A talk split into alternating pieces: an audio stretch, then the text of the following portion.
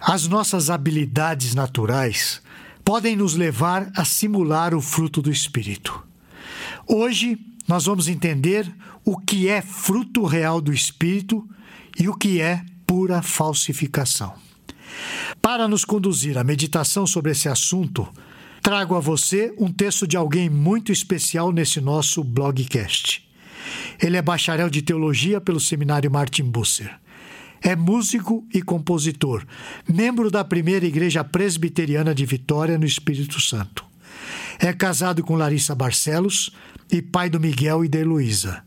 E também é o editor-chefe responsável pelo conteúdo do Telmídia Blog. Eu estou falando do Diego Venâncio e o tema que ele aborda hoje no Telmídia Blog tem como título Fruto do Espírito ou Traço de Personalidade.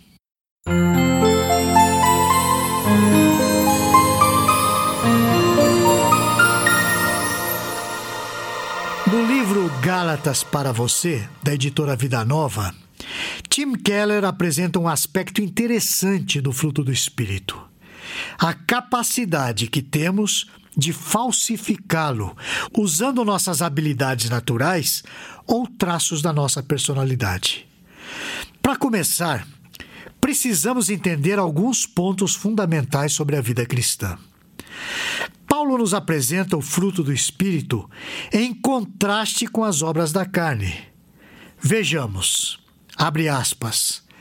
Ora, as obras da carne são conhecidas e são prostituição, impureza, lascívia, idolatria, feitiçarias, inimizades, porfias, ciúmes, iras, discórdias, dissensões, facções, invejas, bebedices, glutonarias e coisas semelhantes a estas, a respeito das quais eu vos declaro, como já outrora vos preveni, que não herdarão o reino de Deus o que tais coisas praticam.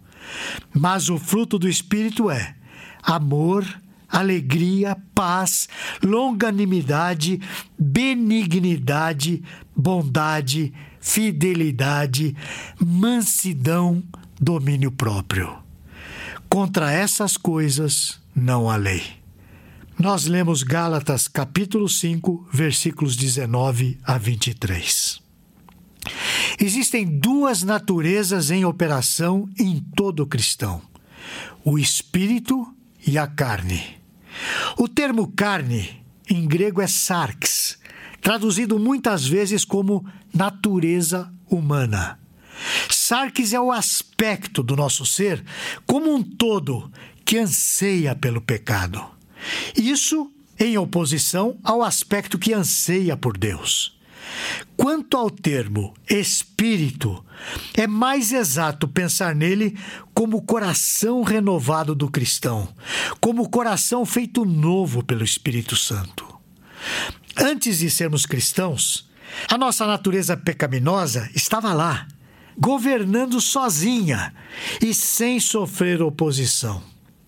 Agora, quando nos tornamos cristãos, o Espírito entrou de forma sobrenatural e começou a renovação que consiste agora em nossa nova natureza. Qual é a natureza dessa luta? Trata-se de uma batalha travada entre os desejos do Espírito Santo de um lado e os desejos da carne do outro. Paulo utiliza a palavra grega eptúmia para os desejos da carne. Em sentido literal, Epitúmia significa super desejo ou um desejo excessivo, um impulso e anseio que controla tudo. Tim Keller, no livro que mencionei há pouco, diz algo interessante sobre isso. Vamos ler.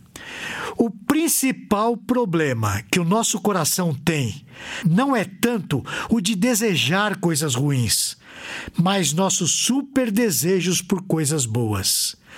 Quando uma coisa boa se converte em nosso Deus, ele cria super desejos. Veja o que o apóstolo Paulo diz em Efésios. Ele vos deu vida, estando vós mortos em vossos delitos e pecados, entre os quais Também todos nós andamos outrora, segundo as inclinações da nossa carne, fazendo a vontade da carne e dos pensamentos. E éramos, por natureza, filhos da ira, como também os demais. Isso está registrado em Efésios 2, versículos 1 e 3. Este ponto é interessante. Por causa do pecado, não só não conseguimos lidar com o que é mal, mas transformamos em ídolos aquilo que é bom. Tudo isso faz ligação direta com a idolatria, a mesma idolatria confrontada no Antigo Testamento.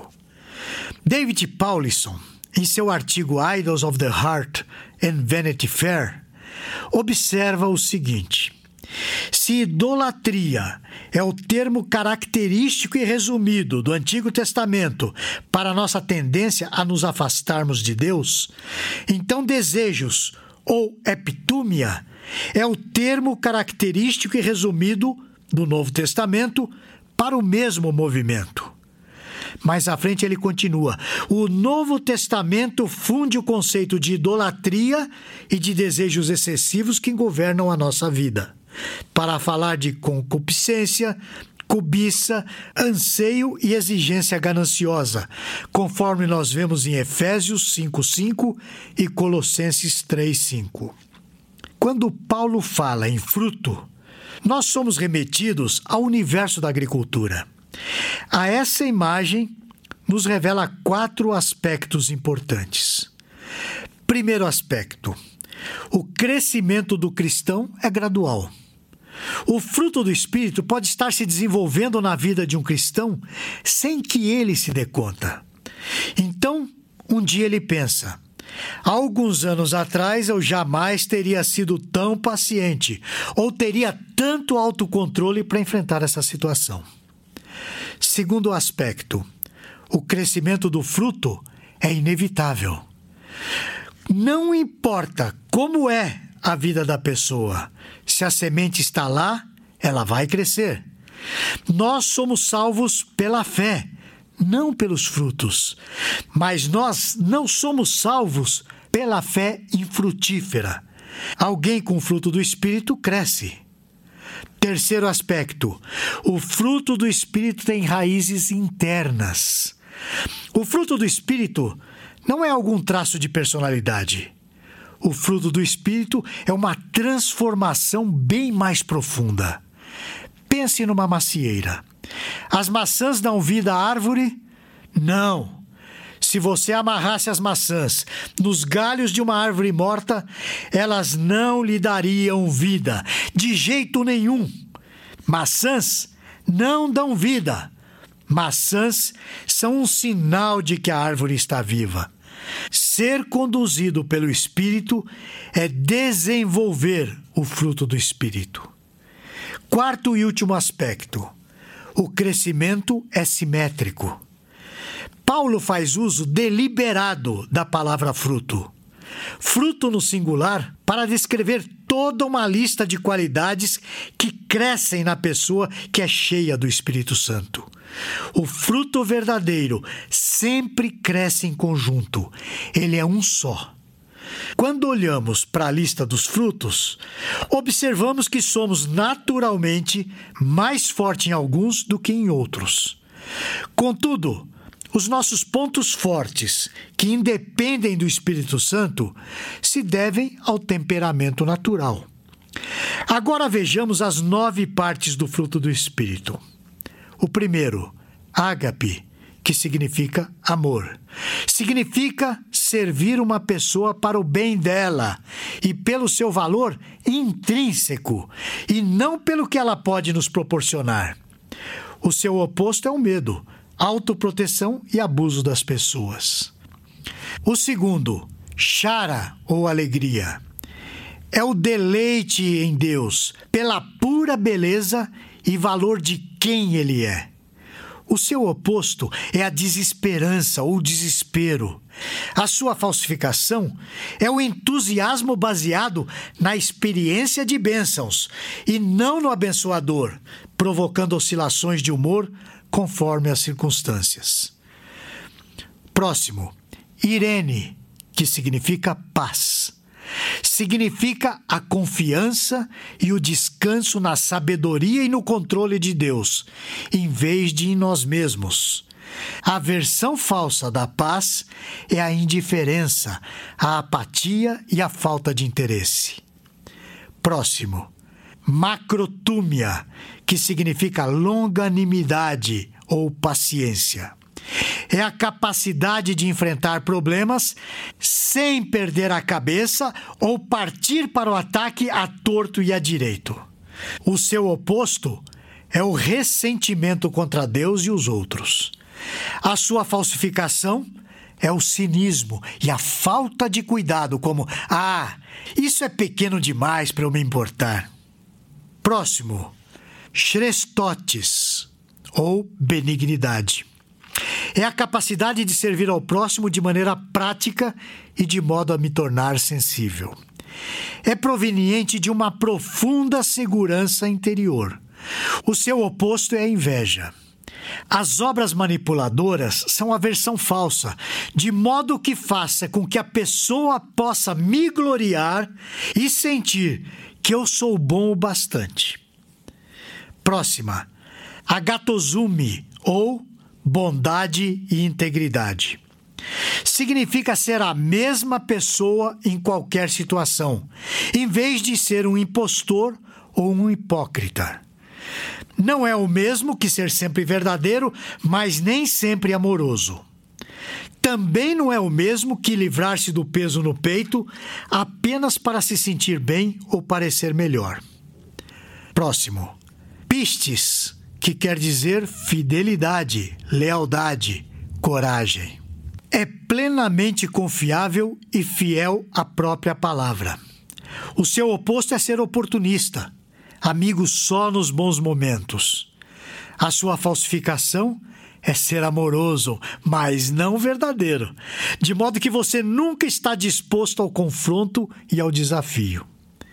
Próximo, prautas, que significa mansidão, amabilidade, humildade, abnegação. O oposto é ser superior ou voltado para o próprio interior. Humildade Veja bem, humildade não é o mesmo que inferioridade. O seguinte, egrateia, ou seja, domínio próprio.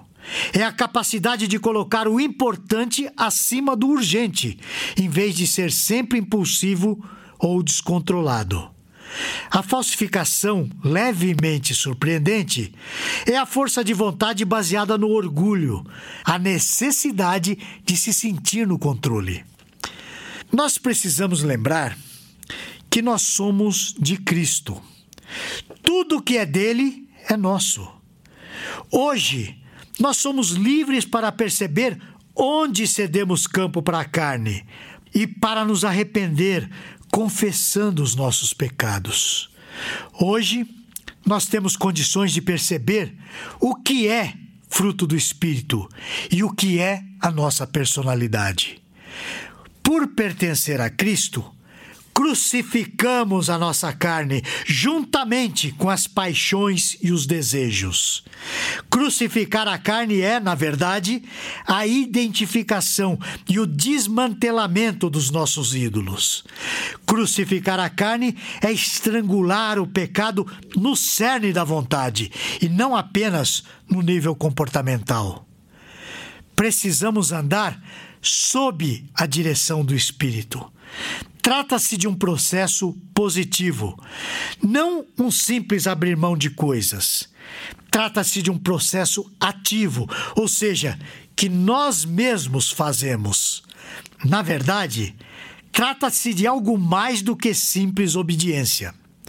O Espírito é uma pessoa, e uma pessoa viva que glorifica e enaltece a obra de Jesus.